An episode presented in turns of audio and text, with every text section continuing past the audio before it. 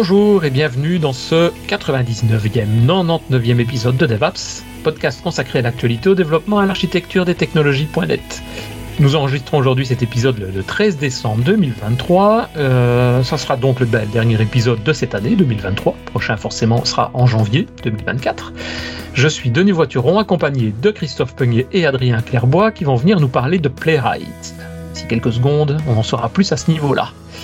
Euh, mais avant de commencer, deux petites infos. Adrien, Christophe et moi, on voulait d'abord rendre hommage aussi au podcast Visual Studio Talk Show avec Mario Cardinal et Guy Barrett, qu'on a d'ailleurs eu l'occasion de rencontrer plusieurs fois et même de faire un podcast avec eux d'ailleurs. Pourquoi? Ben, Parce qu'ils ont annoncé récemment ne plus pouvoir diffuser, ne plus vouloir diffuser de nouveaux épisodes. Et ça nous rend bien triste, mais on comprend, il y a un épisode qui explique tout ça, on comprend bien sûr euh, leur décision. Euh, c'est un podcast qu'on rend hommage particulièrement parce qu'en tout cas moi personnellement, c'est bah, grâce à eux que DevApps existe et que j'ai pu mettre en place tout ça, puisque c'est eux qui m'ont donné l'idée aussi, qui m'ont mis en place toutes les, les, infos et les idées pour pouvoir euh, gérer tout ça. Bonjour Christophe et Adrien. 19 ans de, de podcast, de malade quoi. Ouais, plus de 380 je crois, euh, podcast, c'est énorme. Ouais. Ah oui, ils ont tout passé en vue, ils ont tout vu au niveau de, des technos, techno Microsoft en particulier. Ils ont commencé, ils euh, étaient MVP carte perforée quoi. C'est ça, ouais. Il y avait encore Encarta, n'oubliez pas à ce moment-là. Ouais, ouais, tout à fait. Ah bah non, ils en parlaient d'ailleurs, il y a des technos qui, avec lesquels ils ont commencé au début, qui n'existent plus évidemment depuis bien longtemps. Et pourtant, il y a encore les épisodes qui sont là. Les épisodes sont encore dispo pendant quelques temps, donc euh, si vous avez envie, vous pouvez aller voir, faire une recherche et Visual Les épisodes après, ils sont mis sur GitHub, tout ça, parce que justement, c'est perdu à tout jamais une fois qu'ils fermeront leur site. Non, je pense que le site, d'après ce qu'ils se disaient, le site sera fermé, mais par contre, ils seront toujours dispo sur les, plateformes. Oui, mais imaginons dans, dans 100 ans que je veux écouter. Ah. ah bah, il faudra voir par rapport aux différentes plateformes qui existent. Bah, nous, il y a YouTube par exemple, et eux, bah, tu auras toutes les plateformes de type euh, MP3 ou d'écoute de, musique euh, qui gardent aussi une copie de ça. Donc, ah, bref, donc dans 100 ans, ça sera sans doute encore là. Euh, autre remerciement que je voulais faire également, c'est à la communauté du, MTG qui organise d'ailleurs très régulièrement des, événements. Vous les retrouvez sur euh, mtg-france.org d'ailleurs. Euh, et ils viennent en tout cas tout le temps nous soutenir, soutenir notre podcast aussi. Donc c'est aussi un deuxième remerciement que je voulais faire à eux. Et on a l'occasion eux aussi, et eux sont forcément beaucoup plus actifs maintenant que Visual Studio Talk Show. Mais donc on a aussi l'occasion de les rencontrer récemment. C'est pas dur non plus, non.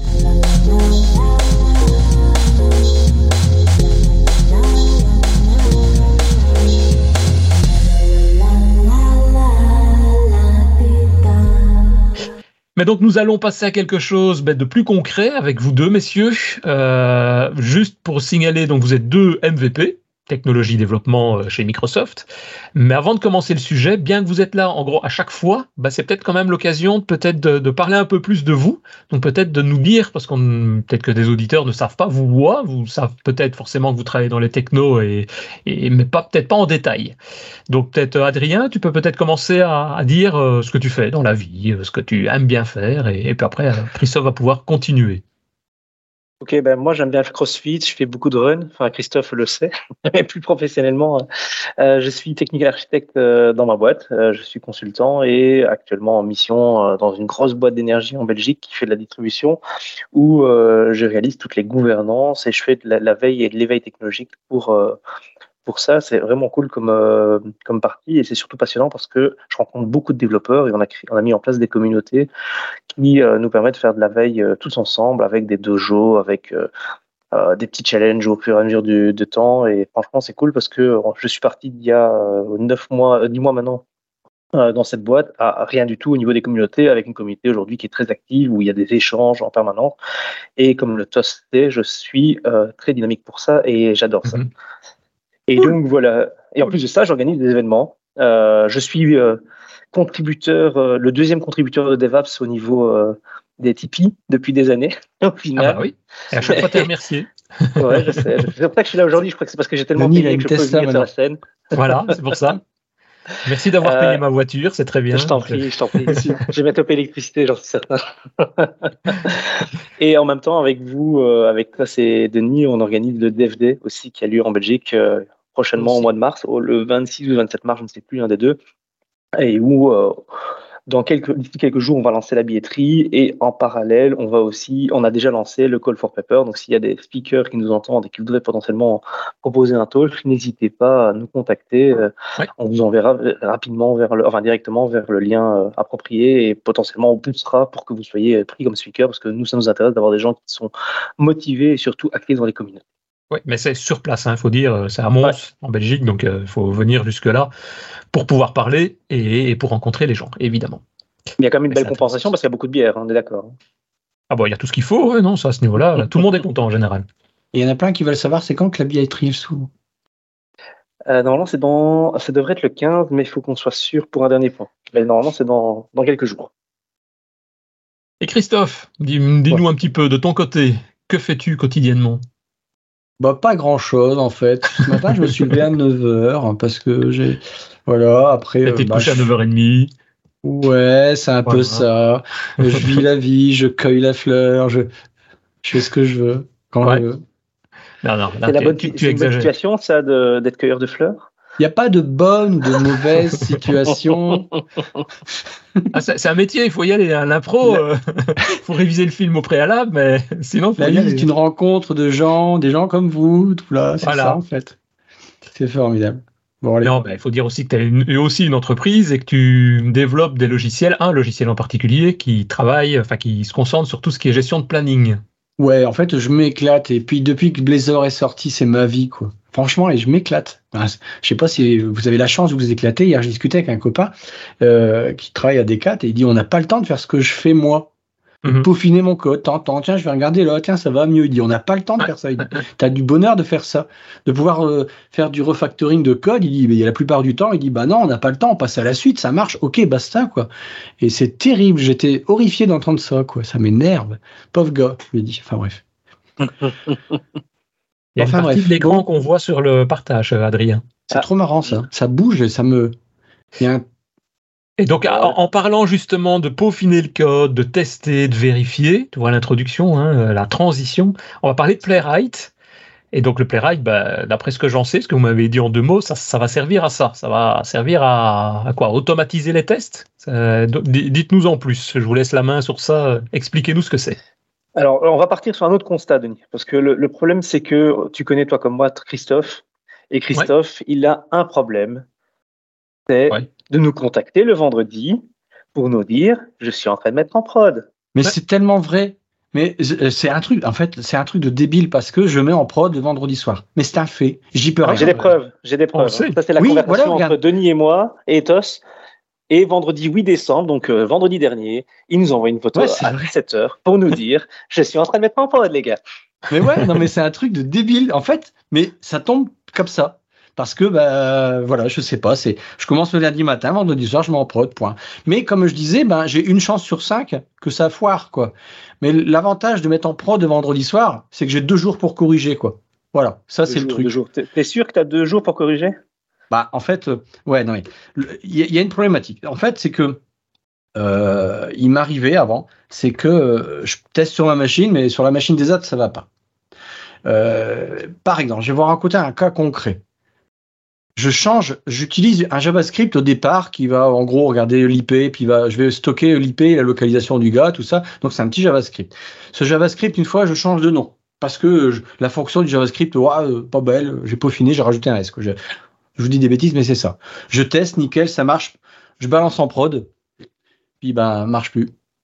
En fait, à cause du cache, les caches des navigateurs, euh, le JavaScript, n'a pas été repris dans une fois que c'était en prod chez les clients. Boum Et puis moi, je m'en suis pas rendu compte. Franchement, c'est parce que un client il me dit ouais, le truc il va plus quoi. Alors tu bah vous appuyez sur F12, vous faites CTRL F5. Non mais un truc de débile quoi. Tu meurs en fait à ce moment-là. Tu tu mais pourtant mon code y passait mes tests unitaires y passaient. Mais ça, j'avais pas suggéré. J'avais pas suggéré qu'en renommant un JavaScript, il y avait un cache au niveau de mon, ma web app et puis euh, dans l'os, quoi. Dans le baba. Euh, du coup, entre deux, j'avais mis, vous savez, ce que mettent tous les, les, vieux web développeurs, un point d'interrogation, V1, et puis ça te permet de, tu sais, de changer le nom, entre guillemets, du, du fichier JavaScript. Enfin bref, ça, c'était une belle cata. Et du coup, bah, ce qui est arrivé, c'est que bah, au petit-déj, quand je mets en prod, je vous assure que c'est vrai, euh, je prenais le téléphone à côté, je le cachais un petit peu pour pas que madame elle voit que je suis en train de tester là, puis hop, elle va, c'est cool. Waouh, je suis content, samedi, je peux faire autre chose. quoi. Que, de corriger ou d'avoir des problèmes avec les clients, enfin des problèmes non, un petit souci quand même. Mais en fait, Playwright, il va un peu peaufiner ça en fait. Il va me permettre de, de, de, pallier à ce problème-là. Est-ce que mon UI, mon interface, elle va? C'est tout con, hein mais euh, teste, clique à ma place, quoi. Euh, lance, euh, mets mon mot de passe et puis clique et puis teste. Est-ce que j'ai, est-ce que j'ai mon, j'ai l'écran que ça marche? Alors je vais vous faire voir un peu ça. Donc, regardez, je vais faire une petite démo. Je prends cette petite application Blazor là, par exemple, et en fait, en gros, je veux, je choisis ici une incrémentation de 2, j'appuie deux fois sur mon bouton et mon compteur est 4. Voilà, donc j'ai un peu amélioré ce petit bout de code là. Et là, on va tester ça. Je vais tester ça au même titre que moi, je l'aurais fait le matin. Pour faire ça, je vais créer du coup euh, une nouvelle, un nouveau projet de test unitaire. Je prends ici NUnit. Et dans ce dossier-là, je vais ajouter le package Playwright. Donc il n'y a rien de bien compliqué. J'ajoute le package. Donc là, il met tout ce qui est nécessaire pour tester dans mes navigateurs. Et maintenant, je vais faire une build de ce projet-là. Et du coup, lui, ce qu'il va faire, c'est qu'il va me créer un fichier Playwright PS, un fichier euh, post euh, PowerShell et je vais l'installer. En l'installant, en fait, je vais pouvoir maintenant ajouter ici tout de suite, je, mets mon projet dans ma solution, mon projet de test. Je vais runner en arrière-plan, en arrière-plan mon petit, euh, mon petit, mon petit logiciel Blazor là pour le tester. Donc je vais faire un .NET Watch. Au moins lui il va tourner et je vais récupérer son localhost. Là ici il me le met sur le 5255, sur le port 5255. Donc ça c'est bien. Maintenant je vais pouvoir euh, utiliser ce que j'appellerai CodeGen. Alors CodeGen c'est un petit programme qui va me tester. Ouais, on voit pas bien, Denis, je sais. On va, il va tester pour moi. Je vais pouvoir créer mes tests unitaires au clic moi-même.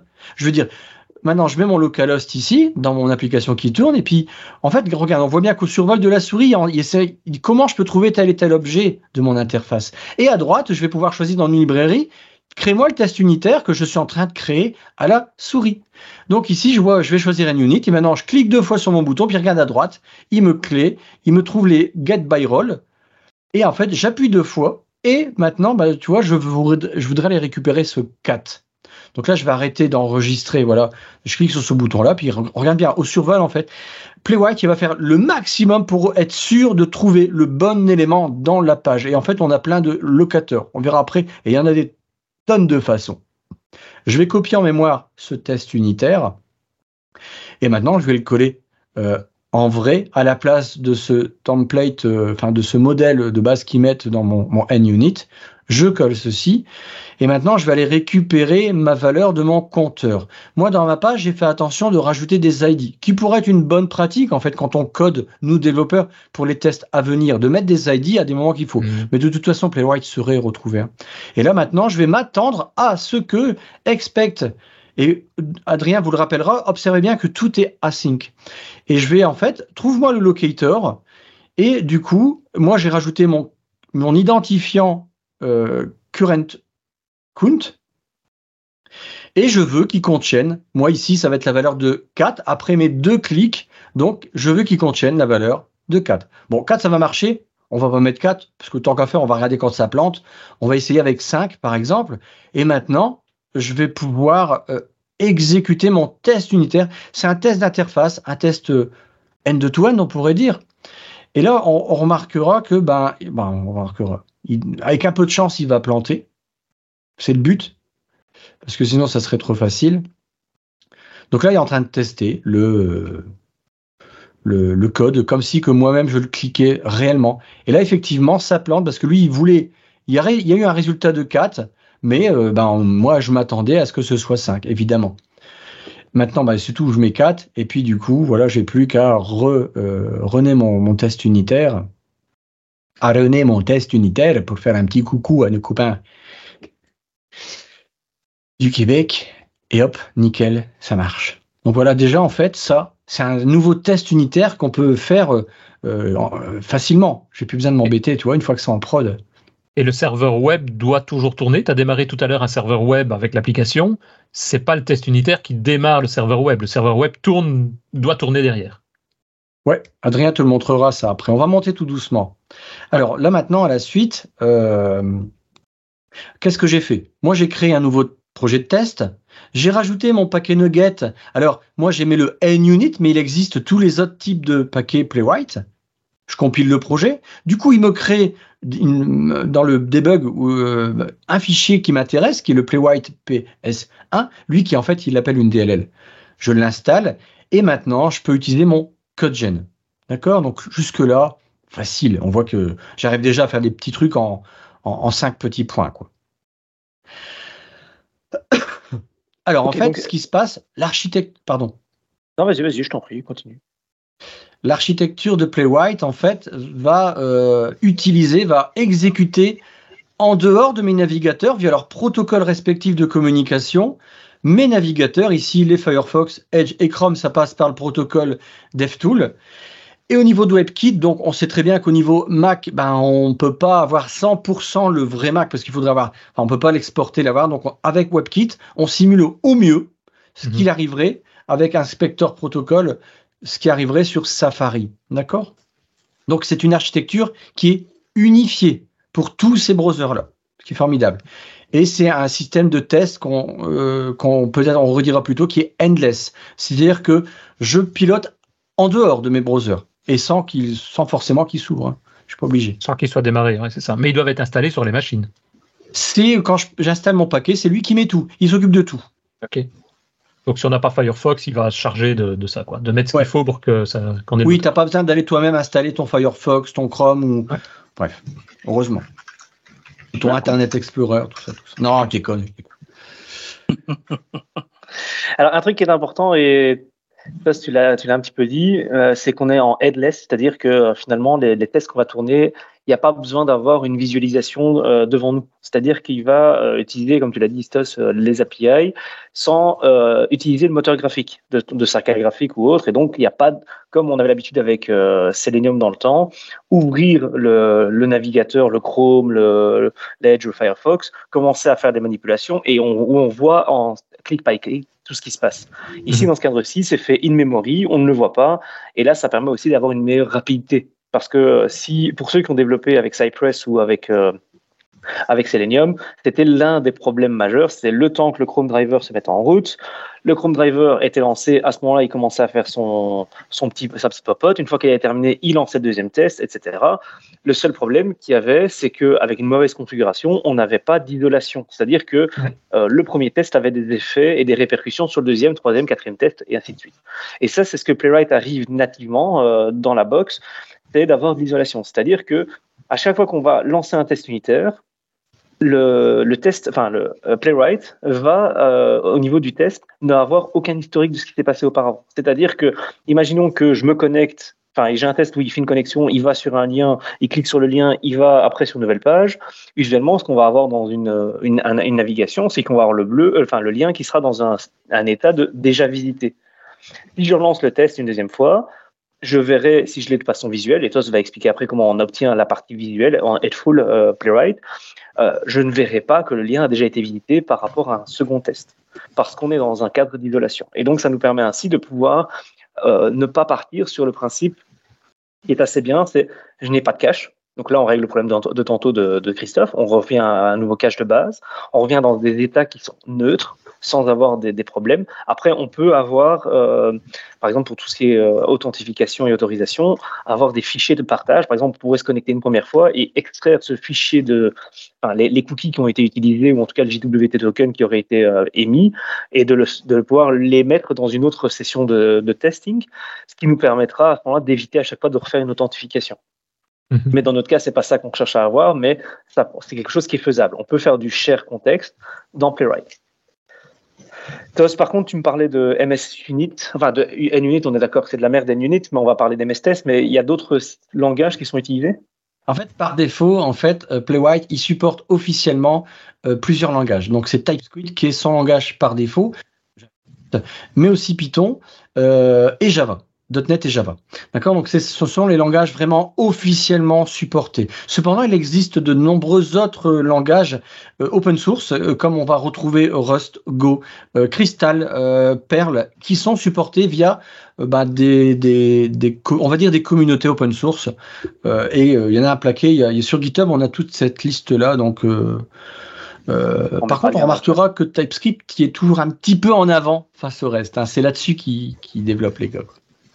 C'est normal. Hein, euh, en fait, le projet Playwright, il est super abouti aujourd'hui, alors qu'en soi, officiellement, ça, ne fait même pas un an, enfin, ça fait plus d'un an qu'il existe, mais il n'a pas trois ans encore. Il est très jeune, en, fait, comme projet, parce que on part sur un historique où euh, l'équipe de développement, elle vient d'une, enfin, l'équipe de développement, la communauté de développement qui est derrière euh, Playwright, elle vient d'un autre projet qui s'appelait Puppeteer, au niveau JavaScript et où il y a une divergence d'opinion par rapport à, des choix stratégiques qui ont été établis. Alors ça, c'est leur popote en interne, mais pour notre plus grand bonheur, euh, certaines personnes comme Debbie O'Brien euh, se sont euh, mis en tête de repartir sur une nouvelle base qui s'appelle Playwright et de reprogrammer par rapport à ça. Et c'est vrai qu'on a vraiment une stack de développement qui est, enfin une stack aujourd'hui de Playwright qui est vraiment énorme et bien complète et qui subvient, je vais y arriver, à plus de 90% de nos besoins en tant que développeur tout ce qui est euh, supplémentaire, c'est vraiment des cas bien spécifiques sur lesquels on n'arrive pas, enfin, même euh, au niveau plus petit ou de Spectrosenium, où on doit faire du chipotage pour y parvenir.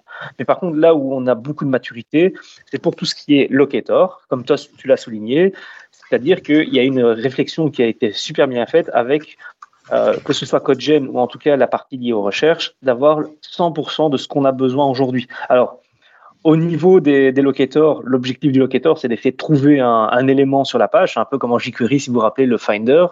Ici, on est dans un système un peu différent, mais on va retrouver euh, des éléments euh, sur base de, par exemple, du texte qu'il y a dedans, du rôle qu'il peut avoir, du label, d'un ID, d'un title, d'un alter. Il y a plein de choses qui nous permettent de pouvoir identifier un élément qui se trouve dans, euh, dans notre page web.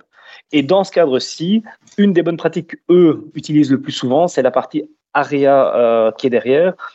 Le problème, et ça c'est un truc qu'on a remarqué avec TOS, c'est au fil du temps, quand plus votre projet va grossir, plus malheureusement vous allez avoir des éléments dans une page et donc vous créez potentiellement d'avoir besoin de revenir dans le code. Mais ça n'empêche que vous pouvez relancer le code gen et à partir du code gen de refaire une identification avec le locator, avec le, petit outil comme euh, la, petite pipette que TOS prenait tout à l'heure pour faire de l'identification d'éléments. Ah, tu, dis revenir dans le, tu dis revenir dans le code, c'est pourquoi Parce que les libellés ou vont changer, c'est ça que tu veux dire? C'est ça, voilà. Donc là, il faut avoir une stratégie potentiellement dès le départ de se dire, ok, comment est-ce que je viens à, à identifier un élément voilà. Et moi, dans mon entreprise, j'ai imposé à tous les développeurs de mettre des ID. Oui, justement. C'est-à-dire que dans les guidelines, c'est euh, pourquoi les choses importantes. de dire pourquoi eux ne se basent pas là-dessus et qui se basent plutôt sur des, des, des labels, des arias ou pourquoi ne pas se baser sur un ID d'office de dire tiens j'ai besoin d'un ID si je veux identifier un élément? Dans le standard du web, euh, dans la partie liée aux communautés euh, des, développeurs web au niveau euh, JavaScript, ils essayent d'exclure de plus en plus les ID. Mais dans les sociétés un peu plus structurées, par exemple là où je travaille actuellement, quand c'est ce genre de test qui est fait, ils utilisent un data attribute spécifique pour les tests, pour la génération des tests. Parce que le problème des ID, c'est aussi une faille de sécurité potentielle. Parce que ce que nous, on est en train de faire, de reproduire cette partie-là du code, ça peut être aussi utilisé par des, personnes malveillantes qui veulent potentiellement refaire la même chose qu'on est en train de faire aussi à large spectre. Mmh, mmh. Parce que l'outil de testing, l'outil qu'on a aussi devant nous aujourd'hui, c'est un outil d'un point de vue white hacking qui est bien pour nous pouvoir faire du testing euh, de qualité avec euh, tout ce qu'on veut au niveau de la reproductivité et la non-régression. Mais par contre, ça peut être aussi utilisé à des mauvais escients. Ouais, c'est ça, c'est ça les ID le problème après. Bon, et là euh, on a les locateurs et forcément à la fin on va avoir ce qui est assertion en fait, c'est euh, un peu avoir les résultats. Il y, a un truc avant, il y a un truc avant parce que tu me dis que tu as les locateurs, donc tu as, as identifié un élément, mais tu peux faire des choses dessus. Oui, faire des actions.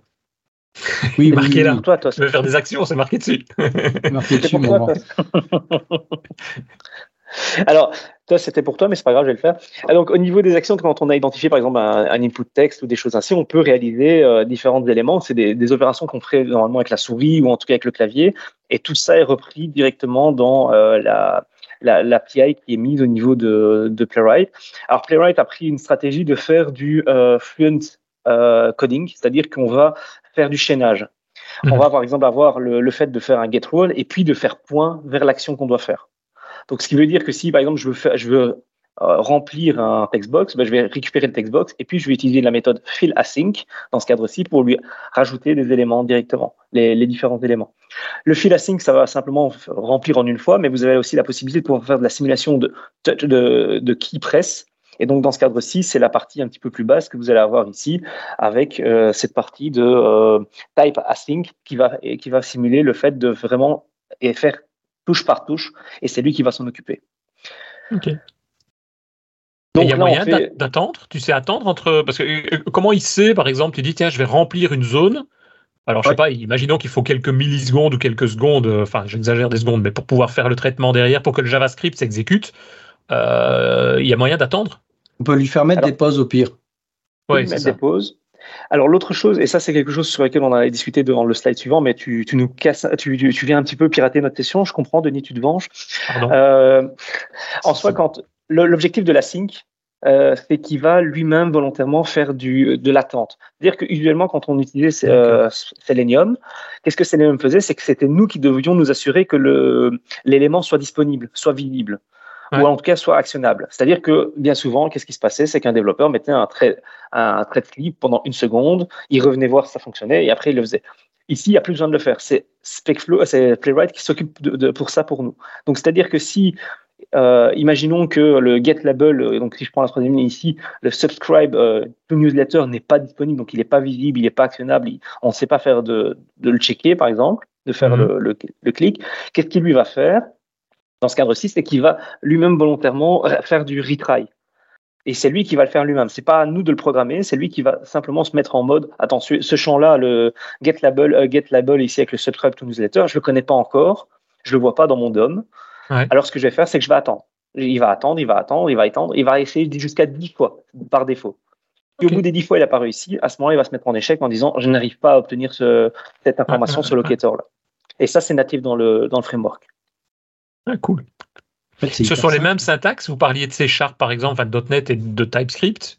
Euh, à la limite, ici, on ne voit même pas la différence. C'est exactement les mêmes syntaxes à utiliser. Oui, sauf que ça utilise, ça utilise plus le, la, taxonomie euh, euh, comment, JavaScript et TypeScript du côté JavaScript, mais on est dans, aussi de la, du Fluent API dans ce cadre-ci. Oui, mais ici, on ne verrait même pas la différence. Non, en, en, TypeScript, il faut aussi un await, et donc tu vas pouvoir faire un page.getByLabel, par exemple, aussi bien dans l'un comme dans l'autre. C'est ça, voilà. Et après, tout ce qu'on on va appeler assertion, c'est un peu le résultat qu'on attend. C'est tout ce que j'avais commencé par expect. Donc là, on a une flopée. On a tout. Est-ce que ça a été coché? Est-ce que c'est visible? On peut même dire à un moment donné, est-ce que c'est visible dans mon viewport? Est-ce que cet aimant-là est visible? Est-ce qu'il est présent dans mon DOM? Est-ce qu'il est visible, invisible? Est-ce qu'il est caché? En fait, on a tout à notre disposition pour tester euh, bah, notre DOM, nos éléments. Euh, est-ce que cette classe-là est présente? Est-ce que ce... Bref, tu fais... Euh, tu t'attends à tout. Donc ça, c'est euh, un peu le résultat. Maintenant, je vais vous faire voir un petit truc. On va, on va continuer à jouer avec, euh, avec, euh, avec CodeGen. Alors regarde, ici je vais dire au programme, bah maintenant tu vas me tester avec CodeGen, je dis tu vas me tester ce site-là, par exemple le site en 800-600. Est-ce que ce site devapps.ms, comment il réagit en 800-600 Boum, il me met le, truc. Ouais, bah ouais. De la merde, il va me tester automatiquement le site en 800-600. Ok, super. Donc là, je peux avoir un résultat au niveau des résolutions. Je peux dire aussi, bah ouais, mais euh, teste-le moi. Euh, donc tu vois, tu, tu, peux récupérer ton code. Ouais, mais dans Firefox, ça donne quoi? En fait, je peux aussi lui passer un paramètre par rapport à mon browser avec simplement B et FF. Et puis, lance-moi. Et là, il va lancer, en fait, Firefox. D'accord? Euh, je peux aussi lui dire, ouais, mais euh, sur Apple, ça me donnerait quoi? Eh bien, en fait, tu vas lui passer, bah, forcément, tu vas plus lui, lui passer FF, euh, mais tu vas lui passer les paramètres du WebKit. Et on va tester qu'est-ce que ça donnerait si un mec qui est sur Apple. Donc là, on voit qu'il va lancer le, WebKit, le, browser, quoi, qui est un peu plus moche. Hein. Pas très beau, hein, non, effectivement. Ah, c'est WebKit. Ah, déconne. Et après, en fait, on va ils ont préparamétré différents euh, ratios, ce que j'appellerais les résolutions, les ratios de pixels. En fait, on peut lui demander, donne-moi un peu ta liste de devices que tu as déjà en fait en mémoire. Ils en ont fait, en fait, voilà, tu vois, ils ont fait plusieurs, mmh. euh, plusieurs. euh, alors, il y en a qui sont pas forcément hyper récents parce que tu vois, quand on, dans la liste, on retrouve des Lumia, euh, les Lumia 500, ça me fait un peu Il y a mieux, il y a mieux, il y a mieux. Quel Il y a intérêt du BlackBerry. Ouais, enfin, c'est les intérêts. Tu dis, mais pourquoi? Pourquoi? Ah bon, ça, c'est marrant. Donc là, en fait, on va dire, bah, écoute, par exemple, sur un iPhone, voilà ce que ça donnerait sur un iPhone 14. Parce que je connais le nom de son device. Donc là, le ratio, la résolution, le ratio du pixel, hein, quand on paramètre ça, on peut le faire nous-mêmes hein, dans nos navigateurs. Eh bien, en fait, ils sont un peu pré-programmés, c'est ce qui est très, très pratique. Et si maintenant je teste ça sur un Pixel 5, par exemple, donc c'est pas forcément de la dernière génération, hein, Pixel 5, mais peu importe, ben, on va vraiment voir qu'il va nous tester euh, ça sur, euh, sur Chromium, quoi. OK? Ouais. Et en fait, on peut encore aller plus loin. On peut même tester un- des tests de localisation, en fait, de géolocalisation. Donc là, en fait, en géolocalisation, j'ai été prendre euh, au pif, hop, au pif euh, des coordonnées dans le fin fond d'un pays en France, et puis je vais lancer BigMat, euh, BigMat, Big.com. Ouais, c'est parce que ça, c'est pour ceux qui font des travaux. Bing.com. Donc là, je suis obligé de lui dire, OK, donc on va, on va, euh, on va, hum, je dois valider mes cookies. Et en fait, au niveau de ma valide, une fois que je valide mes cookies, je peux dire, bah, localise-moi. Donc je clique sur le bouton localiser, mais il connaît maintenant les GPS que je lui ai imposés. Et automatiquement, je me trouve ici, euh, pas loin de entre Nantes et, euh, et Angers. Et puis, ben, je peux tester en fait à tel endroit. Qu'est-ce que ça donnerait puisque je lui passe des coordonnées. D'accord? Mhm. Ok. Tos, tu m'as montré un truc sympa là, mais par contre, on- tout à l'heure, on discutait quand même du fait que euh, on voyait pas ce qui se passait. Ouais. D'accord avec moi? On fait, on fait du headless. Donc en soi, du headless, c'est pas visible. Donc là, comment est-ce qu'on vient à vérifier que tout fonctionne correctement? Alors, voilà. Maintenant, en fait, regardez, on va, on va créer ici un. Je vais démarrer en fait un tracing dans mon code euh, et je vais pouvoir lui dire maintenant, on va faire des selfies, faire des screenshots en fait. Donc finalement, je lui mets dans mon contexte un tracing et puis moi, je vais lui dire, ben, je vais utiliser euh, dans ce tracing-là ce qui est selfie parce qu'il y en a d'autres et on va simplement lui rajouter le paramètre de, de, de, screenshot. Donc, on lui met les screenshots à trous.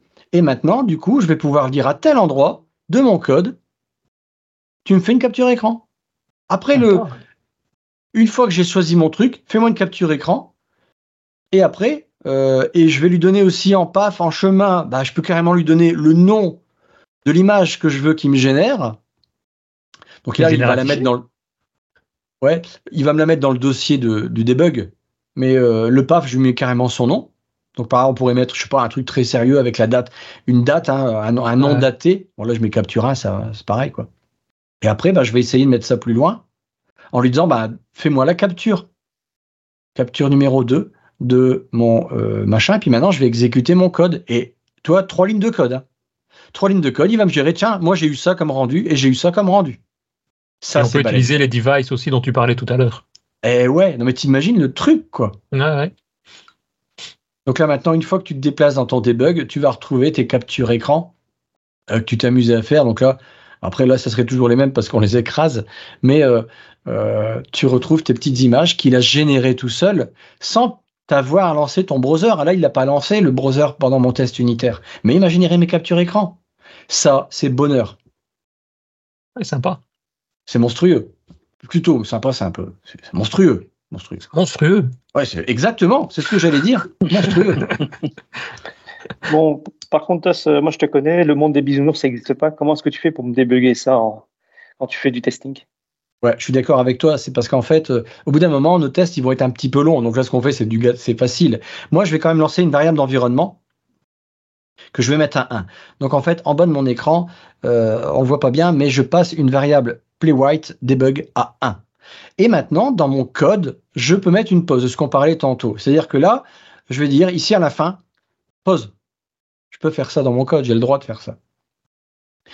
Et si j'exécute euh, mon, test unitaire, maintenant, voilà. Alors regarde, déjà, euh, je peux lancer le code, mais tout en haut, j'ai quand même les boutons un peu qu'on retrouve, tu sais, en euh, ce qu'on fait sur nos claviers euh, F10 euh, pour arrêter le code, les breakpoints en fait, pas, les breakpoints, mais les, tu joues au saut. Et donc là, en fait, regarde, boum, je le fais au pas à pas, ou si je directement, je allez, joue le, le code, boum, il va pouvoir s'arrêter. Et en fait, je peux mettre des breakpoints en fait à mon code, d'accord, et venir, enfin, c'est venir faire des, du debug de Mhm. mes tests unitaires. Donc, ça me permet, parce que évidemment, on va en faire. euh, une- vos tests, ils vont être pas aussi cons que ces deux-là, quoi, Enfin, que celui-là, quoi. Ça va? Ouais. Bon, bah tu vois, en fait, c'est trop facile, quoi. Maintenant, le truc qui va être idéal, bah, c'est euh, quand, t'es, euh, quand ton, ton projet part en prod, et puis comment implanter tout ça, et là, ça devient un peu plus sérieux, quoi. Alors là, on vous a montré uniquement euh, la surface de Playwright euh, par rapport à tout ce qui est les locators. euh, il y a beaucoup de choses qui vont beaucoup plus loin. Par exemple, le fait quand vous êtes dans du euh, React ou du Vue, il y a des locators particuliers parce que c'est un framework euh, SPA. Il y, a, y a vraiment une recherche complète qui a été faite. Euh, il, y a, y a aussi le fait d'utiliser les ID, les data test ID, data-test ID, etc., les selectors qui sont là. Il y a le chaining. Il y a plein de choses qui existent. Moi, ce que je vous invite à faire pour la partie locator, pour aller vachement plus loin, c'est d'aller voir dans la doc parce qu'elle est super bien expliquée au niveau du .NET et euh, ça va vraiment vous permettre de donner une vision globale de tout ce qui existe. D'ailleurs, euh, petite information, tout à l'heure, tu parlais de Puppeteer. Il y a un gars de la communauté française en plus qui a fait toute la doc, ceux qui utilisent Puppeteer, pour migrer carrément vers Playwright. Voilà, c'était juste pour info. Une belle parenthèse. Bon, par contre, Tos, moi je te connais, je sais que tester, tu ne le fais jamais. Non, parce que tes- comme c'est marqué pour douter. tester, c'est douter et corriger, c'est abdiquer, quoi. Donc, euh,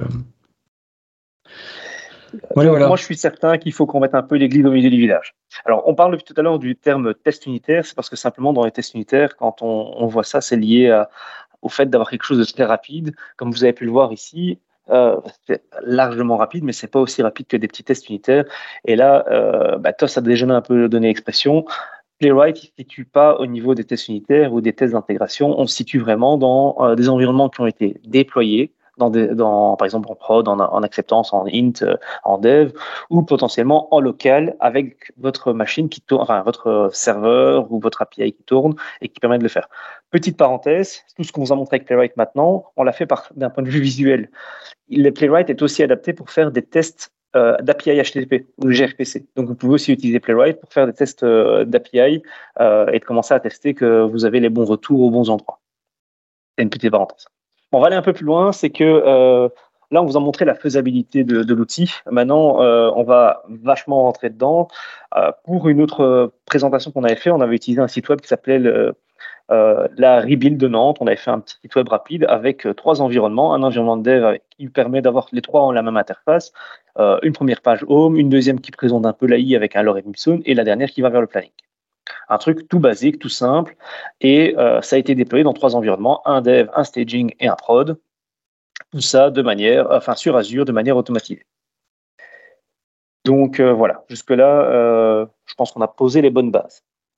Au niveau du code, comment ça se situe? Alors je vais switcher sur mon, mon écran. Est-ce que vous voyez, Denis, je sais que tu vas me dire que c'est pas assez grand, donc C'est pour ça que je switch. Je vais zoomer. Encore. Voilà. C'est bon, bien. ça te va? Magnifique. Ok, nickel. Et donc, sur cette base-là, qu'est-ce qu'on va retrouver? C'est qu'on va retrouver, euh, d'un point de vue global, on a une, une application qui fait, qui contient des sources. Donc, au niveau des sources, on va avoir notre site web en ASP.NET. Euh, c'est pas du Blazor, je me suis fait taper sur les doigts quand je l'ai fait. Donc, euh, mille excuses au- à toutes ces personnes qui revendiquent Blazor comme euh, À la toute la euh, communauté, tu veux dire, de développeurs. Ouais, On Euh, on t'entend plus d'ailleurs. Allô? Allô, allô, Allô? On l'a perdu. Ouais, on a perdu. Et donc, euh, sur cette base-là, qu'est-ce que je vais retrouver? Ben, Je vais retrouver un site web, tout ce qu'il y a de plus classique, avec dans mon app settings la possibilité de pouvoir venir définir l'environnement. Je me suis basé sur les app settings pour pouvoir euh, setter l'environnement dans lequel on se trouve. Je vais avoir des tests unitaires, donc là, qui vont vraiment tester des fonctionnalités. Donc là, ici, j'ai des super tests unitaires avec le fait d'avoir 30, euh, 30 tests unitaires qui ne font rien. Mais vu que de base, si un test ne fait rien, il est valide. Donc si je le, je le run, je vais les avoir en vert. C'est comme ça que tu fais tes tests les- unitaires, Ah Ouais. au moins, comme ça, tout On est vert. demande d'avoir de la qualité.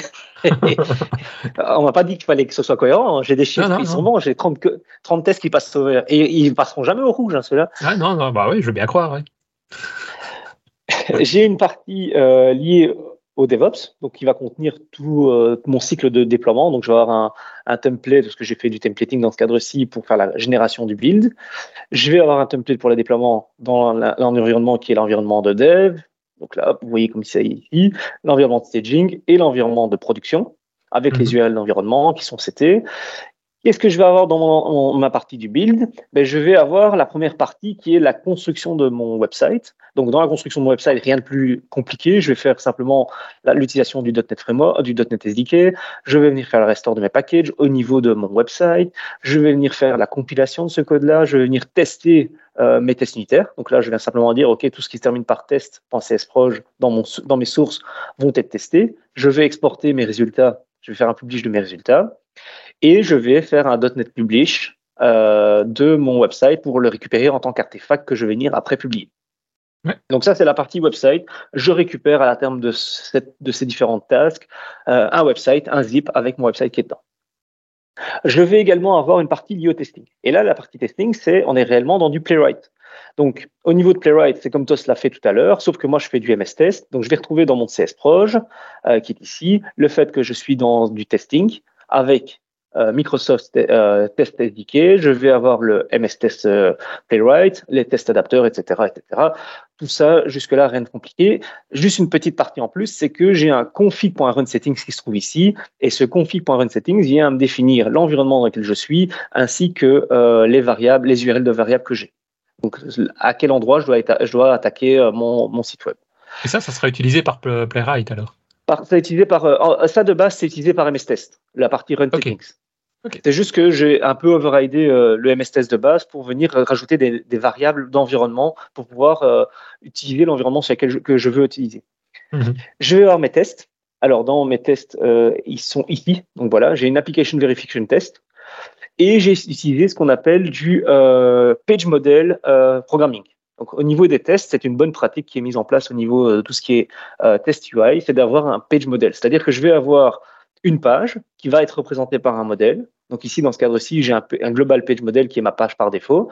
Je vais lui dire, OK, je récupère l'objet, je vais me rendre sur l'objet, je vais vérifier que je suis dans le bon environnement, je vais prendre une photo, et puis je vais prendre une photo uniquement de l'environnement dans lequel je suis. Ça, c'est un, premier test. Le deuxième test que je vais faire, ben, je vais simplement faire un flow, donc c'est de l'API flow, d'aller de page en page. Même chose, je fais du euh, page model euh, comment, euh, programming. Donc, je vais créer ma première page, je vais me rendre dessus, je vais prendre une photo, je vais euh, pas modifier le code, je vais j'ai une page numéro 1, une autre page qui est cliquable à partir de la première page. Donc, je vais lui dire, OK, quand je suis sur la première page, je clique sur le bouton pour me rendre à la page numéro 1. Je récupère le contexte de la page numéro 1. Je prends une, capture d'écran comme on l'a fait tout à l'heure. Je scroll jusqu'à la dernière section. Donc là, c'est vraiment l'action comme si on était avec la souris de scroller ou avec les deux doigts pour faire un scroll vertical. Ça, c'est automatiquement pris en compte par, euh, par notre ami euh, Playwright. Je vais faire une capture d'écran. Je vais me rendre sur la dernière page qui est au planning. Donc, pour m'y rendre, je dois cliquer sur la page 1 et je viens sur le planning. Et enfin, je vais faire une capture d'écran. Et alors, ici, petite subtilité, c'est que je ne vais pas faire une capture d'écran de la page complète, mais je vais faire une capture d'écran de euh, d'un locator.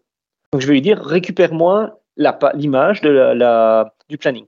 Et je vais faire une capture d'écran de ça. Voilà.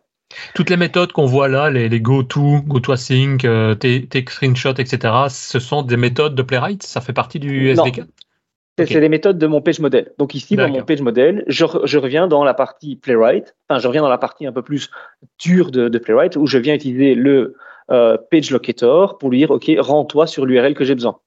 Donc là, si vous vous rappelez tout à l'heure au niveau du contexte, enfin, du run settings, j'avais un contexte qui est mis ici automatiquement pour récupérer l'URL en question. qui me permet ainsi de définir quelle URL je veux avoir.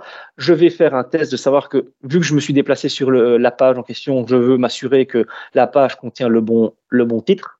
Donc là, je viens dire, OK, je suis sur la page et je m'attends à ce que cette page ait le title Intel. Donc Playwright hmm. Demo Rebuild.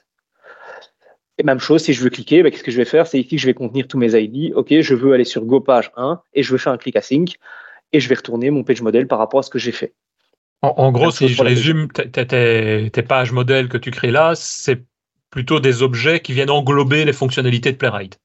C'est ça, exactement. Et qui ont le contexte de la page sur laquelle je suis en cours. Donc, ça veut dire que grâce à ça, je sais les actions que la page peut faire, qui est une très bonne pratique au niveau euh, à ce niveau-là. Grâce à, grâce à ça, ça me permet de pouvoir faire de la réutilisabilité, la réutilisabilité de, euh, des, des, contextes et des pages. puisqu'une page, elle a des actions qui sont disponibles et on revient un peu plus dans l'orienté objet et dans la programmation orientée objet pour avoir du code de test maintenable. Et même chose pour la, page, la partie, euh, comment, la partie des page models qui sont là. Alors, un petit truc que j'ai. Une dernière question avant, quand tu étais sur la, page précédente, quand tu fais des tests avec Playwright en disant, euh, en gros, vérifie-moi que tu es bien sur la page qui possède tel titre, comme tu as là, to have title, machin. Euh, si c'est pas le cas, je suppose qu'en gros, ça va planter à ce niveau-là et le test unitaire, du coup, va s'arrêter. C'est ça. C'est exactement comme si je faisais une assertion classique en MS, en MS Unit avec assert, point, euh, equals, etc. Et quand on fait ça, il s'arrête à cet endroit-là. Ouais, ouais, non, tout à fait. D'accord. C'est pour être bien, ouais, pour être certain que tu es sur la bonne page, quoi. C'est ça, voilà. En tout cas, ici, que la page sur laquelle je suis a le bon titre. Ouais. C'est plus une revendication personnelle d'avoir dit, OK, je veux, pour être sûr que je suis sur la bonne page, puisque chaque page contient un titre différent, je change de titre à chaque fois, ben, la première page doit contenir cette partie-là, en tout cas. Et ici, j'ai mis to have, to have, uh, to have title async, mais je pourrais aussi utiliser to contain title async. Il y a aussi ce genre de méthode qui existe. Ouais, OK. Et, et alors, ce que j'ai fait en plus, c'est que j'ai un page context helper. Donc, le page context helper qui se trouve, c'est ce qui va me permettre de faire le F12, non? Euh, c'est le contexte. Je vais, revenir sur le page model qui se trouve. Hop, helper, le voilà, page context helper. Lui, qu'est-ce que je vais faire avec? C'est que ça va me permettre de pouvoir récupérer dans les ressources les propriétés que j'ai derrière, l'environnement pour pouvoir le tester et potentiellement de m'aider pour tout ce qui est capture d'écran. Euh, mhm. Avec soit un locator, soit pas de locator. Donc, si j'ai mis un locator, c'est pour dire que je veux récupérer un élément en particulier. C'est grâce à ça que je le fais. Euh, et je vais aussi pouvoir rajouter, et c'est là que ça devient intéressant, ce que TOS a fait tout à l'heure, vous a présenté tout à l'heure, il vous a dit, OK, on rajoute un tracing contexte qu'on démarre et il va utiliser les screenshots. C'est ce que TOS a fait. Moi, je vais rajouter un truc en plus qui s'appelle les snapshots et la source euh, parce que je vais pas le dire plus maintenant, on le dira après. Et quand on démarre un tracing, je dois aussi pouvoir l'arrêter. Donc, je vais faire un stop tracing à un moment et je vais dire, OK, tout ce que tu as fait, je voudrais que tu l'enregistres. Donc là, ici, je vais lui dire, euh, tu t'arrêtes de le faire et je veux que tu enregistres euh, toute la trace que tu as fait dans un fichier qui s'appelle trace.zip. D'accord? Et toutes mes ressources, et là c'est MSTest qui me permet d'avoir ça, je vais venir les, les, ajouter en tant que result file. Mhm. Donc là, je suis dans le MSTest, je suis pas dans Playwright, et ça, cette ligne-là est très importante. OK? D'un point de vue DevOps maintenant, euh, je reviens dans la partie DevOps, donc je vous ai montré la partie compilation euh, du website, mais au niveau de la compilation des builds automatisés, c'est la même chose. En soi, je vais euh, euh, considérer que le, le, le, le projet de test Playwright, c'est un projet entre guillemets déployable. C'est un artefact que j'ai besoin de récupérer. Et donc, je vais faire la même chose. Je vais dire, OK, je vais compiler le, enfin, je vais le compiler, je vais faire un .NET Restore, je vais le compiler pour récupérer le, comment, de faire le binary, je vais potentiellement Enfin non, je vais le faire ici, je vais faire un .NET Publish pour récupérer le, zip en question, et enfin je vais le publier comme artefact build. Une fois que c'est fait, les deux là, euh, je me retrouve au niveau CI/CD. Donc au niveau CI/CD, hop, je reprends mon écran euh, ici. Au niveau CI/CD, donc hop. Euh, alors tout le code que je vous montre ici. Où est-ce que tu es Où est-ce que tu es? Je dois tourner ici. Voilà. deux secondes, Denis, je zoome.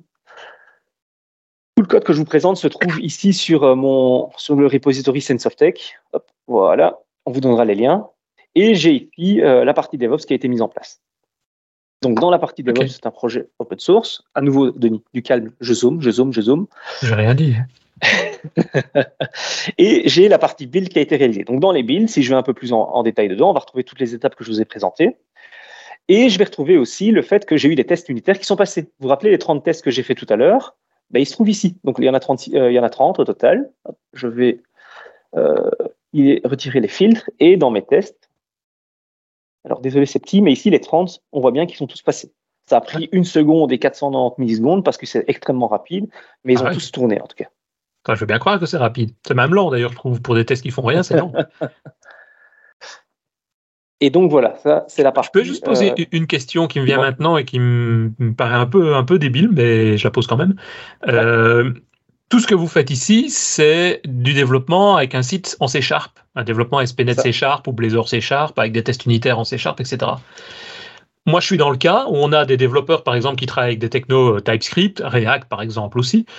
Mhm. Est-ce que on est obligé ou est-ce que c'est conseillé de rester dans le même mode de test, c'est-à-dire si on développe en React, il faut utiliser TypeScript, enfin le playwright mode TypeScript pour faire les tests, ou est-ce que on pourrait dire tiens je développe le site parce qu'en gros les tests playwright, si je comprends bien, ils vont exécuter, exécuter le, site ou utiliser une URL pour le, récupérer et puis le, tester à partir de là. Mais donc je pourrais euh, les développer des tests unitaires enfin, ou des tests playwright en C Sharp alors que le site a été développé en, React. Exactement. Ok. Ça ne pose aucun problème dans le sens où euh, c'est c'est juste la, stratégie que tu prends au niveau du code, que ce soit du C Sharp, Java, TypeScript ou autre. C'est simplement que là-dedans, tu vas devoir uniformiser tous tes tests UI euh, dans ce cadre-ci. Mais si ton application, elle tourne sur du web, c'est juste le web que tu vas tester. Dans ce cadre-ci, il n'y a pas de, t'as pas besoin. Le, seul avantage que tu pourrais tirer potentiellement d'avoir tout en .NET, que ce soit euh, le website et que ce soit la partie testing, c'est que tu as du code qui est partagé entre les deux. Ce mhm. serait intéressant, par exemple, quand tu fais, tu fais des tests API parce que tu as des contrats et là, à ce moment-là, tes contrats sont beaucoup plus faciles à reprendre. Mais, mais, plutôt l'inverse, s'il y a du développement, par exemple un site développé en React TypeScript, est-ce qu'il y aura un intérêt de faire les tests playwright en TypeScript ou, je veux dire, il n'y aura pas plus d'avantages? Alors, si tu as des avantages, parce que dans TypeScript, tu as beaucoup plus d'outils. Il y a des outils que tu n'as pas, par exemple, euh, comme le test runner, parce que le test runner, il existe déjà dans Visual Studio et dans Visual Studio Code. Et dans la partie euh, TypeScript, le test runner n'est pas aussi performant que euh, pour le .NET. Et donc là-dessus, tu vas retrouver plus d'outils. D'ailleurs, si je vais sur Playwright au niveau de la doc, hein, si je donc ce que tu veux dire, c'est que ça à limite, ça serait même plus intéressant de le faire les tests Playwright en .NET plutôt que de les faire en, en TypeScript. Si, euh, alors ça dépend parce que ça dépend de l'affinité de testeur. En soi, si tu regardes ici au niveau du .NET, tout ce, attends, je rezoome, tu vas avoir les mêmes, la partie, tout ce qui est contenu en tant que tel euh, de base, au niveau authentification, insertion, euh, les locators, c'est exactement les mêmes choses. Tu vas retrouver les mêmes, les mêmes éléments. ce que tu vas retrouver un peu moins, c'est la partie tooling qui est autour. Donc ici, au niveau du tooling, euh, ben, on a tout ce qui est TraceViewer, on a TestRunner, etc. Si je viens dans la partie Node.js, on va retrouver beaucoup plus de tooling. Donc dedans, tu vas retrouver au niveau des tooling, alors je ne sais pas c'était où qu'il était mis, tu vas avoir des reporters qui sont beaucoup, plus, beaucoup plus poussés. Euh, tu vas retrouver euh, pas mal Il y a quand même des différences alors. Tu as des différences au niveau du tooling qui est autour. D'accord. D'accord. Mais je voyais dans la doc, la, la, partie .NET, il n'y a pas de XUnit? Je vois euh, alors, MSTS et NUnit, mais pas XUnit. Ils, ils ont mis un, petit message gentiment en dessous en disant Attends, où est-ce qu'il est d'ailleurs ce petit message? Où est-ce qu'il est Où est-ce qu'il est, est, est Ils l'ont retiré. Euh, alors, en fait, ils te, ils te, disent, ils te déconseillent d'utiliser euh, XUnit parce que XUnit gère très mal, enfin, gère très mal dans le cadre de Playwright euh, tout ce qui est test euh, en parallèle, les ah, parallèles workers. Et donc, ils te conseillent de ne pas le faire. Okay. Mais c'est supporté par MSTS 2, V2 et NUnit sans problème. Ouais, d'accord. Et donc, je reviens sur me, je t'en prie. Je reviens sur la partie euh, euh, compilation. Donc, qu'est-ce qui s'est passé au niveau de mon build? J'ai bien les tests qui sont passés et j'ai deux artefacts qui ont été générés. Donc, mes artefacts, j'en ai deux. J'en ai le website qu'on a vu tout à l'heure qui est euh, qui fait 126K puisque finalement le website est très léger mhm. et optimisé au niveau de la compilation. Et j'ai la partie testing. Alors, la testing est un peu plus grande parce que comme euh, Tos l'a dit, on a besoin d'avoir Playwright installé associé à notre, à notre librairie.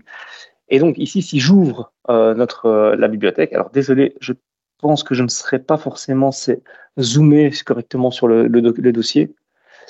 De fait, euh, est-ce que j'ai le magnifier qui traîne? Ouais.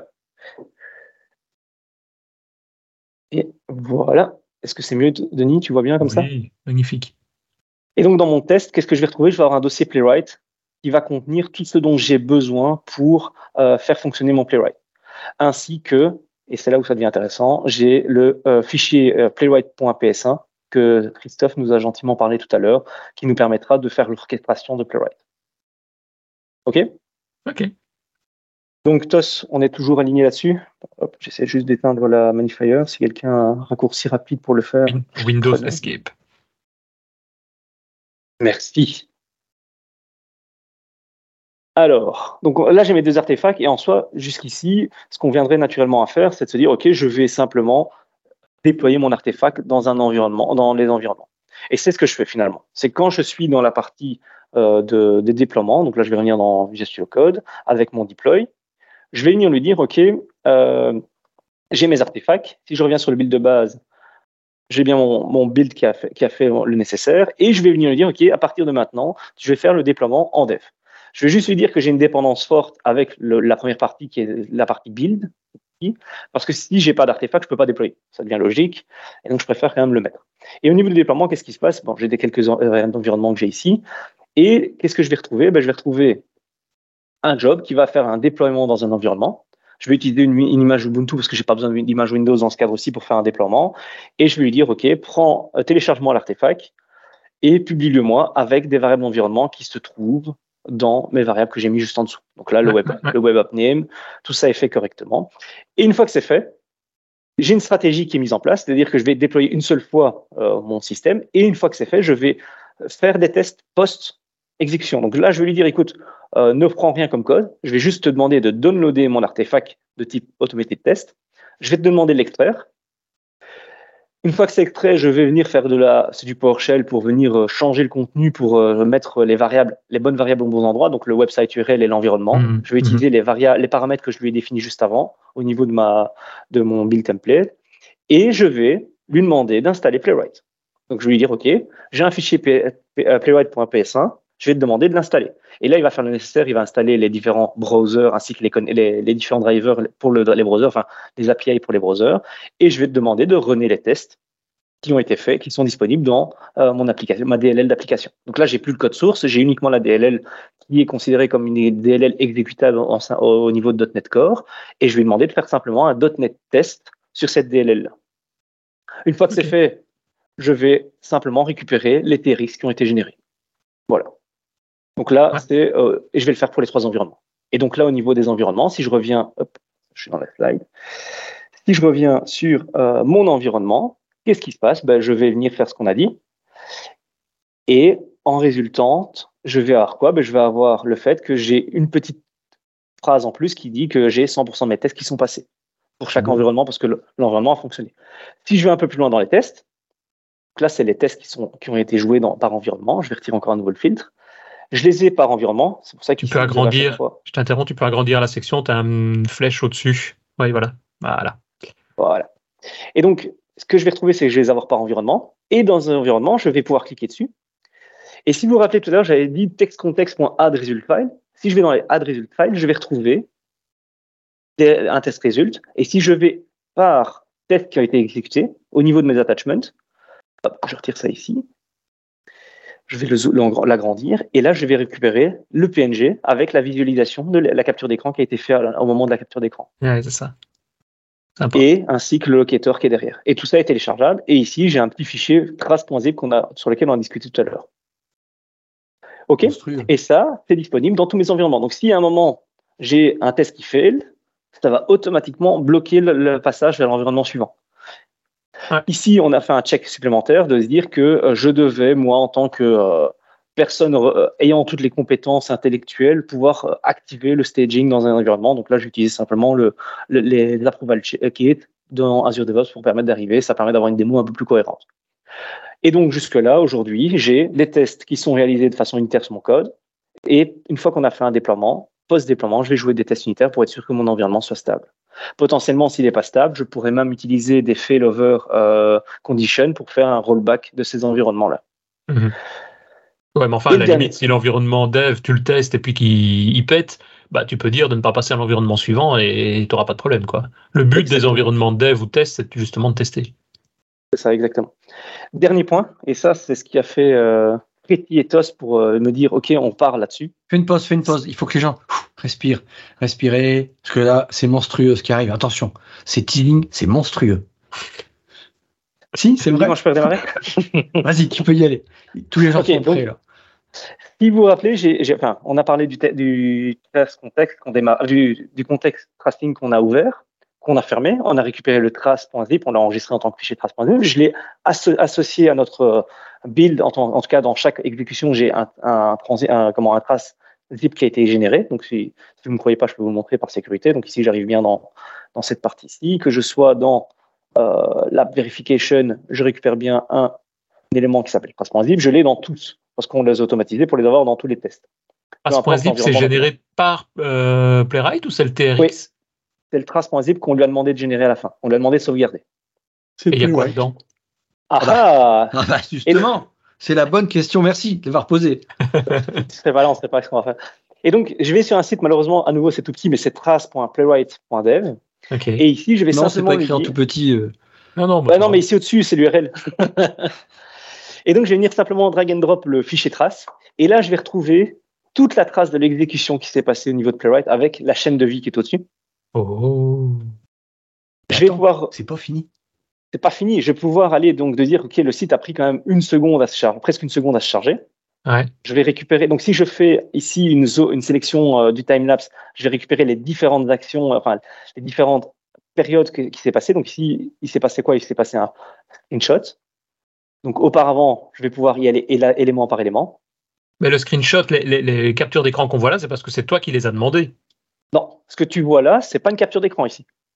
C'est l'HTML en tant que tel. Ce que tu vois ici. Je peux sélectionner. Alors, je peux pas cliquer dessus, naturellement. Ouais, non, forcément, ouais. Mais par contre, ce que je peux faire en me disant, écoute, il y a un truc qui a merdé, c'est que je peux utiliser le, le locator picker, picker qu'on a eu tantôt. Ouais, Et ouais, donc ouais. ici, je peux lui dire, euh, OK, je veux récupérer ce bouton-là à la place. Il m'a mis ici le fait que euh, j'ai un get role à link avec le name qui est Discord. Et donc, les screenshots que tu avais mis dans le code, à la limite, c'est même pas nécessairement utile, quoi. C'était pas obligatoire, non, c'est ça. Ah, c'est Tu pourrais utiliser les screenshots pour faire de l'intelligence artificielle et dire, OK, est-ce que la- le truc, les trucs sont corrects? Mais ici, Ouais, Ah non, même pas, parce que tu l'aurais avant, tu l'aurais dans ton test unitaire. Ça. Les screenshots, c'est peut-être euh, s'il y a un problème, bah, tu vas dans le trace. Oui, c'est ça. Ben, moi, c'est surtout ça, ça que je pensais, c'est avoir des, des screenshots. C'est surtout, à la limite, je m'en fous d'avoir un screenshot si tout se passe bien. C'est plutôt quand il y a un problème de me dire, bah, je voudrais visuellement voir où ça se trouve. Mais si on l'a via l'outil qui est ici, euh, il n'y a plus besoin de Voilà. Alors, ça va encore plus loin, c'est le fait que, vu que c'est Playwright qui fait le navigateur en tant que tel, en tout cas qui est une API vers le navigateur, c'est qu'on peut récupérer ici tout ce qui s'est passé en console. Oh. Donc, je récupère toutes les consoles, ainsi que tout ce qui est network. Donc, tout ce qui est passé dans le network, je le vois passer aussi ici. Donc, Oh. ici, on va voir vraiment la requête a été faite, euh, le content, comme quoi j'ai eu un X euh, unknown qui est retourné, euh, je vais avoir le fait que j'ai un JS qui, n'a pas été trouvé. Donc là, clairement, c'est un truc qui est un, un peu problématique. Ouais. Euh, on, on va retrouver tous les éléments euh, qui vont être faits. Vu qu'à chaque fois je rechargeais la page, j'ai fait quatre clics sur la page, ben, je vois qu'à chaque fois le website, le JS est, est manquant, donc j'ai des erreurs qui apparaissent dedans aussi. Ouais. Et je vais pouvoir aussi retrouver toutes les sources. Oh. C'est dingue. hein. Donc ce qu'on ce qu'on avait tout à l'heure, c'est que je vais pouvoir les récérer ici au fur et à mesure aussi. Ouais, ouais, ouais. Et potentiellement, tu- s'il y a tu- des attachments, je je peux Christophe, tu sais quoi? C'est monstrueux. Eh, putain, et c'est ce que j'allais dire. C'est monstrueux ce truc. Moi, ça, ça me tue, ça me la coupe. Hop. Et, et comment tu as fait Enfin, quel commande tu mets pour générer le trace.zip Alors, c'est simplement ouvrir le contexte au départ. Donc, je vais reprendre l'écran en question. C'est quand tu es dans, euh, dans ton démarrage de code. C'est ce Ouais. que toi, ça avait montré. C'est euh, parce que nous ici, on le, je l'ai fait un peu plus en mode bar, enfin, en plus propre, parce que j'ai utilisé les, Ouais, ouais, ouais. comment, utilisé Euh, des modèles, comment- quoi. les, les modèles. En, en, faisant- en fait, dans mon base test de base, dans tous les tests, je vais faire un test initialize où je vais créer un contexte D'accord. et je vais demander de Ah. démarrer. C'est le start tracing, il fait ça. Euh, Ici, parce que oui, c'est ça, c'est le start tracing qui va te permettre de pouvoir faire ça. Donc, si je vais dans le start tracing au niveau de mon page context, qui se trouve ici, j'ai besoin de lancer cette commande-là, la première commande qui est ici. Mhm. Alors ça, les screenshots, on n'est pas obligé de les mettre, les snapshots, on n'est pas obligé de les mettre, enfin, si snapshot est obligé, euh, et les sources, je suis pas obligé de les mettre. On peut même rajouter, il y en a un dernier aussi qu'on a, sur lequel on n'en a pas parlé.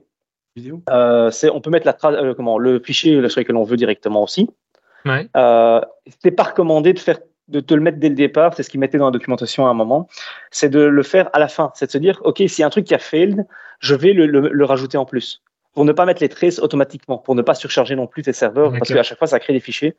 Et un truc qu'on n'a pas montré, c'est qu'on peut aussi faire des vidéos. On peut aussi en faire des recordings, des record screens, pas uniquement des, captures d'écran, on peut vraiment remontrer tout ce qui s'est passé. Ok. Et donc, quand tu démarres, tu viens simplement faire un contexte.tracing.startAsync, et quand tu as Ouais. fini, tu viens lui dire stop async avec le fichier sur lequel tu veux le. Où tu Ouais, veux c'est le- ça. ouais, ouais. Quand tu as fini, mais donc tu pourrais conditionnellement lui dire de le faire uniquement quand ça failed, quand il y a un C'est problème. ça. Voilà. C'est pour ça que moi, je le fais dans, je le fais pas au niveau du code en tant que tel, dans mon, dans mon exemple ici, mais je l'ai utilisé au niveau de mon euh, page-based test avec le test cleanup, parce que le test initialize et le test cleanup en MS test vont toujours être exécutés. Ouais. C'est comme faire Ouais. un try, fa- try catch finally. Ben, je me retrouve dans le try au départ à le faire, et puis dans le finally de quand même clôturer euh, mon, mon tracing. Et comment tu Ah, peux si détecter que, ça, que, le, que le, le test a pété? Euh, tu peux le savoir au niveau de ton test contexte. Alors ici, on a malheureusement, ça. je suis dans, dans Visual Studio Code, mais dans Test Context, tu peux lui demander, tu as sûrement des, une info Euh, là-dessus. une info là-dessus, mais je sais pas, ouais, j'ai pas assez d'infos là-dessus. Non, c'est c'est le Ouais. truc de base. Mais tu sais le savoir, le déterminer à ce moment-là. Ok. Nickel. Donc voilà. Euh, donc ça, ça, c'est la partie, euh, c'est la partie en fait où TOS, on- avec TOS on a montré le début, on a fait du niveau 100 avec le niveau 200 pour expliquer, et là on vous montre clairement comment mettre ça en place dans vos environnements euh, Ouais. de tous les jours, avec le fait de pouvoir automatiser des tests post-déploiement et d'avoir une couverture et surtout d'avoir euh, cette sensation de qualité et surtout de, de confiance quand on va arriver dans les différents environnements. Après, c'est comme tous les tests, et c'est là où c'est important de pouvoir le spécifier, c'est que un test, le test unitaire, les tests d'intégration, les tests euh, API et tout, c'est du code qu'on crée. Donc, ça veut dire aussi qu'il faut avoir une qualité et une rigueur sur les tests qu'on écrit et de pouvoir les maintenir. Si on écrit du test euh, qui est pas maintenable, ben, à un moment, qu'est-ce qui va se passer? C'est que les développeurs, dans le temps, vont simplement commenter le test et vont plus le jouer. Et là, ça n'apportera plus de valeur. Hmm. Donc, il y a besoin d'avoir euh, ce genre de choses et c'est essentiel. Donc, euh, voilà. Alors, hop. Si je reviens dans les slides, ça c'est fait, ça c'est fait, ça c'est fait, ça c'est fait, ça c'est fait, ça c'est fait. Le trace view, voilà. Donc, je vous ai- on vous l'a dit, on peut faire des traces, des screenshots et même des vidéos. Mhm. Et donc là, au final, euh, si je reprends un petit peu ce que TOS fait, aujourd'hui, euh, quand il veut déployer ses applications, grâce à ça, ben, il va avoir une chaîne de qualité beaucoup plus euh, intéressante et il sera certain que euh, le, le samedi matin, sa femme ne l'emmènera pas parce qu'il cache son téléphone derrière son bol, son, son bol de céréales pour euh, lui dire euh, Qu'est-ce qu'il fait encore, TOS Je Pas de teste. téléphone à table. est-ce que t'as pas de téléphone à table, toi Je te l'ai déjà dit. hein. Alors, une question qu'on nous avait posée à, à Nantes quand on a fait la, la session à Nantes, c'est qu'est-ce qu'il y a en plus, qu'est-ce qui arrive en plus au niveau de la roadmap? Euh, Malheureusement, on ne peut pas vous le démontrer aujourd'hui parce que c'est quelque chose qui est accessoirement uniquement sur euh, JS et TypeScript pour le moment, qui est en cours de, terminer, de, de terminer sur la partie euh, euh, .NET. Donc, là, peut-être l'intérêt parfois de, de partir vers du JS. Ouais. C'est que Microsoft euh, a créé un système qui s'appelle Azure Playwright Testing Service. Et donc, là, ce qu'on vous a montré, c'est que c'est la machine, donc ici, dans ce cas-ci, le runner, votre machine locale, qui vient à réaliser les tests. Mhm. En soi, ça veut dire que votre machine doit être dimensionnée au niveau de la puissance et de la performance suffisamment pour permettre d'arriver à se dire, OK, ma, ma machine a assez de RAM, elle a assez de, de gigas de, de performance pour fonctionner, etc. Ce que Microsoft propose, c'est de faire de la, vir- de la, comment, de l'exécution de tests à distance. C'est-à-dire que vous allez pouvoir travailler avec un système de playwright worker, donc c'est ce qui marque ici en dessous, de se dire voilà, je veux tr- travailler avec 50 workers et c'est Azure qui va euh, me générer des l'interfa- enfin les pas l'interface mais les, les tests, Mhm. qui va les exécuter sur ces machines. L'orchestrateur des tests est toujours notre la per- enfin le, le playwright euh, runner, donc c'est la machine virtuelle, enfin la, la machine de compilation, la machine de test qu'on est en train de faire ou le local, mais l'utilisation des, des librairies telles que euh, Playwright API avec le Chrome, euh, Edge, etc., elle se fait à distance sur des euh, machines euh, comment, qui sont sur Azure et qui sont dimensionnées sur Azure. Et là, c'est pas mal parce que ça permet d'aller plus vite. Si je comprends, donc cet aspect-là, donc de déporter l'aspect euh, Playwright, oui, mais si je comprends bien, le site web que tu veux toi démarrer, donc le, le code que tu démarres, tu dois quand même l'avoir, tu dois créer une- par exemple une machine Ubuntu, un Docker Ubuntu pour le mettre dedans, ou c'est lui qui va pouvoir le faire aussi? Alors, dans, dans le cadre de- du CI/CD, tu l'as automatiquement grâce au fait d'avoir un. Quand tu viens à, à runner ton code, tu es sur un agent euh, de DevOps, Azure DevOps. Ouais. Lui peut accéder à, à Playwright, à, la, à Microsoft Playwright Testing Service.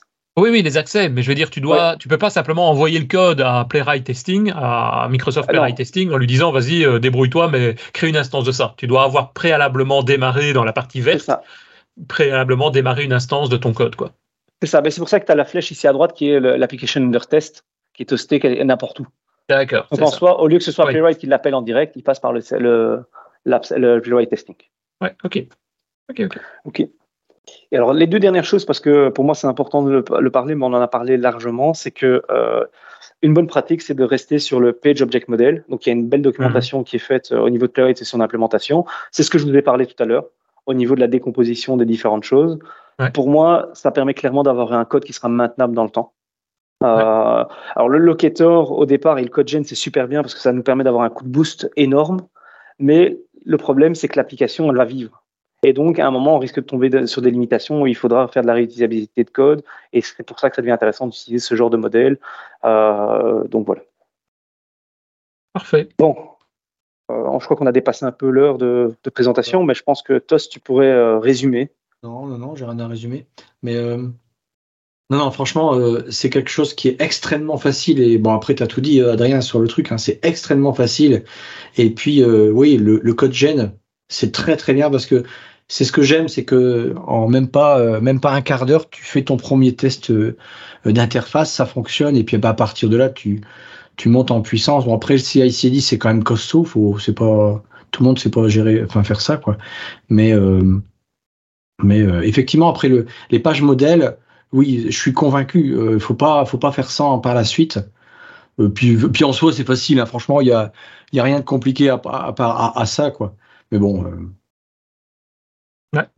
Non, c'est sympa sympa en tout cas à, creuser. Il y a beaucoup de choses, je pense, aussi au niveau bonne pratique peut-être à, regarder également.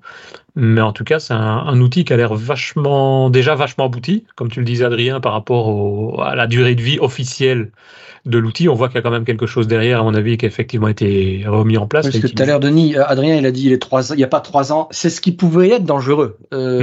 non, non, mais effectivement, mais non, non, c'est, ils ont pris quand même pas, pas mal de choses vraiment intéressantes, je trouve. Euh, qui permettent d'avoir une vitesse beaucoup plus importante au niveau des exécutions aussi. Et, non, ça me paraît pas mal. Euh, j'avais juste moi une dernière question. Tu en, large, en as parlé euh, très rapidement, mais je pense sans aller dans le détail. C'est plus l'aspect authentification. Il y a des outils ou des méthodes qui permettent de faire cet aspect authentification, à part dire j'exécute une méthode, je récupère un, JWT et puis, puis je le partage quoi. C'est ce que eux proposent dans leur documentation. En tout cas, si tu prends le dans la doc, de faire ça.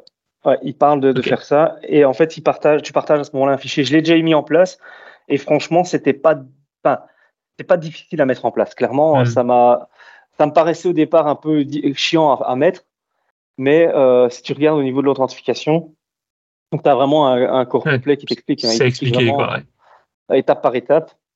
Et ils te disent, voilà, au départ, ce que tu peux faire, c'est, toi, tu le fais avant chaque, avant chaque state, avant, avant uh-huh. chaque euh, test, tu viens le faire, sauf que tu vas perdre à chaque fois du temps, parce que l'authentification bah prend un peu de temps. Ou alors, tu peux réutiliser, euh, tu peux faire un store state async, donc, tu dois le faire une première fois et utiliser après le sorting euh, pour le, le mettre en place.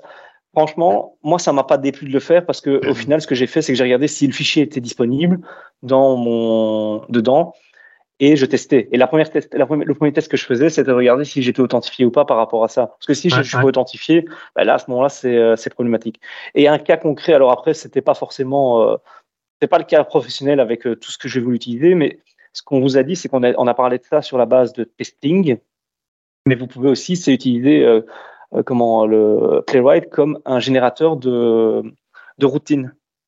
Donc, c'est-à-dire qu'au lieu d'utiliser MS-Test, ça peut être simplement un exécutable que vous lancez et qui va lancer le, le, comment dire, votre, euh, votre browser et faire des exécutions dessus. Ce que j'ai fait pour euh, un client actuel, on devait faire une, un assessment euh, avec des questions par rapport aux développeurs pour savoir leur niveau dans, une, dans, dans, un, dans une matière. Et qu'on a fait, c'est qu'on a généré, euh, je crois qu'on a généré 170 questions dans un Excel. On utilisait euh, Windows Form Quiz. Donc, euh, dans Windows Form, il y a la mhm. partie quiz qui existe maintenant. Et pour pas devoir à chaque fois copier-coller la question pour faire les, différents formulaires, j'ai utilisé Playwright et j'ai utilisé cette partie-là pour la partie authentification pour ne pas à chaque fois devoir m'authentifier pour y arriver. Donc, ça me permettait ainsi de, pouvoir créer les, comment, au lieu de faire de, de, de s'être limité à, à quatre tests où j'aurais dû faire du copier-coller en permanence, on en a créé 15 différents, des questionnaires mais on les a euh, automatisés grâce à Playwright. En fait, tu peux aussi faire un liker.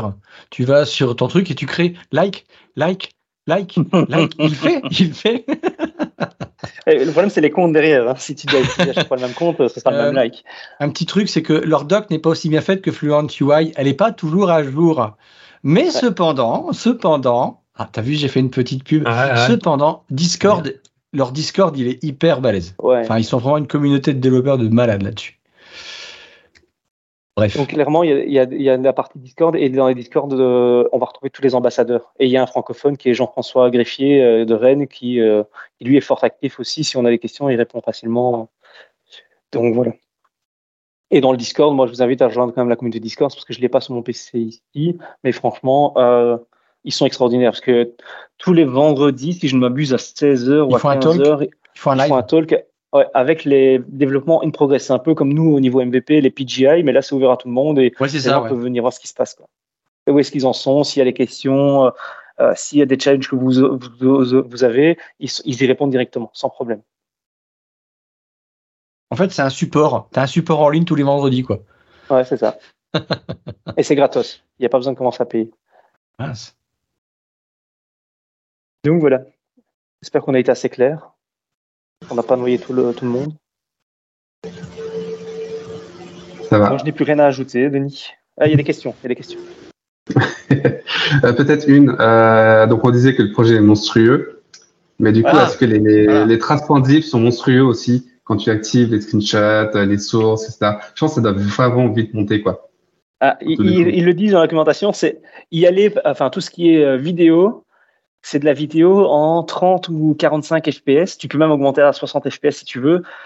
Ils le disent, y allez-y doucement. Il faut y aller mollo, clairement, parce que ça pourrait vite monter euh, derrière. quoi. Et ça, ça peut vite monter. Ah, du coup, c'est, enfin, après, c'est un inconvénient entre guillemets parce que c'est aussi sa force. C'est avec tous les Ça. détails qu'il récupère et que tu peux justement visualiser dans le, dans le euh, trace.play.dev. C'est assez, enfin, ça fait tout, quoi. Ça fait café. Donc, Ah oui, euh, c'est au ça. final, c'est un mal pour un bien. Bah, c'est surtout, bah, pour moi, c'est ce que je disais tout à l'heure avec Denis, c'est le trace.zip, faut l'activer si jamais tu as un truc qui fait. Ainsi, tu peux rejouer le test et revoir ce qui s'est passé à quel moment. Mais de façon euh, na- naturelle, je n'aurais pas, j'aurais pas tendance à l'activer automatiquement. J'ai une autre remarque aussi euh, par rapport au fait que vous disiez qu'il n'a pas besoin d'interface graphique. Euh, alors oui non, parce que j'ai eu le souci. Euh, actuellement, je suis, je suis sur la partie Python de Playwright. Donc, Mhm. j'ai essayé de, de lancer dans un Docker. Et bah, en fait, le test, il fail parce qu'il me dit qu'il n'y a pas de X serveur. Voilà. Donc du coup, effectivement, donc du coup, quand tu es dans un Docker comme ça, tu es obligé de lancer un XVB, ouais, je sais plus le nom exactement, voilà, le truc qui permet de créer un écran virtuel avec euh, la taille que tu veux, etc. Surtout si tu spécifies à ton, ton qui où il permet, qui lui permet justement, c'est un environnement où il permet de de- les tests et qui va bien. Donc du coup, quelque part, il a quand même besoin. Il n'a pas obligé, il affiche rien, effectivement, mais quelque part, il y a, il y a quand même quelque Ouais. chose. euh, Par contre, tu as utilisé un Docker euh, custom ou tu as utilisé le Docker que eux proposent dans la partie, euh, dans les images de base pro- proposées par Playwright? Dans le, le, le cas où j'ai besoin, j'avais besoin d'un custom. Bon, du coup, effectivement, je suis parti du custom, j'ai installé Python, Playwright, etc., tout ce qui va bien pour essayer de l'exécuter. Et euh, je suppose, du coup, euh, que dans le Docker de base de Playwright, il faut en fait ce que je fais en lançant le XBVF euh, qui permet de lancer ce, ce screen virtuel. Alors, c'est peut-être pour ça que j'avais pas vu l'information. En tout cas, il y a, un- il y a, comme tu dis, il y a l'image Docker qui existe de base. Et c'est celle qui recommande même d'utiliser au niveau de tout ce qui est test euh, post-déploiement. C'est d'utiliser- de ne pas forcément partir sur l'image, euh, l'agent de Azure DevOps, mais euh, ou en tout cas de, de n'importe quel agent, mais d'utiliser la Docker Image. Alors peut-être que, ouais, tu as, vécu le point de vue au départ. Peut-être, ouais. Alors, ce, ce- cette image, on l'utilise effectivement dans le cas où on veut déployer sur la CI et, et résulter les tests, il n'y a pas de souci. Moi, dans mon Mhm. cas, c'est parce que je vais l'utiliser dans un dev container pour éviter Ok. d'installer tout l'environnement Python, etc. Et par contre, bah, le dev container, il n'existe pas de- d'image dev container officielle sur Playwright. Ouais. Donc, au final, bah, j'étais obligé de builder mon propre dev container euh, en installant tous les outils qui va bien. Et là, bah, bah voilà. Ah, c'est peut-être une remarque que tu peux leur faire. Hein. Tu peux peut-être leur ajouter un petite euh, note dans le GitHub en disant euh, ce serait bien que vous, ins- vous installiez ça dans le GitHub container, le dev container. Effectivement. Damien, t'as en .NET quoi? C'est du Python. Ah, pardon, excuse-moi. Que je- que je fais. dès le départ. Je suis en. Python 5. Python 5. C'est Python 3.11 actuellement. Donc voilà. Ok, merci de ta remarque. En tout cas, c'était vraiment, c'était important d'avoir.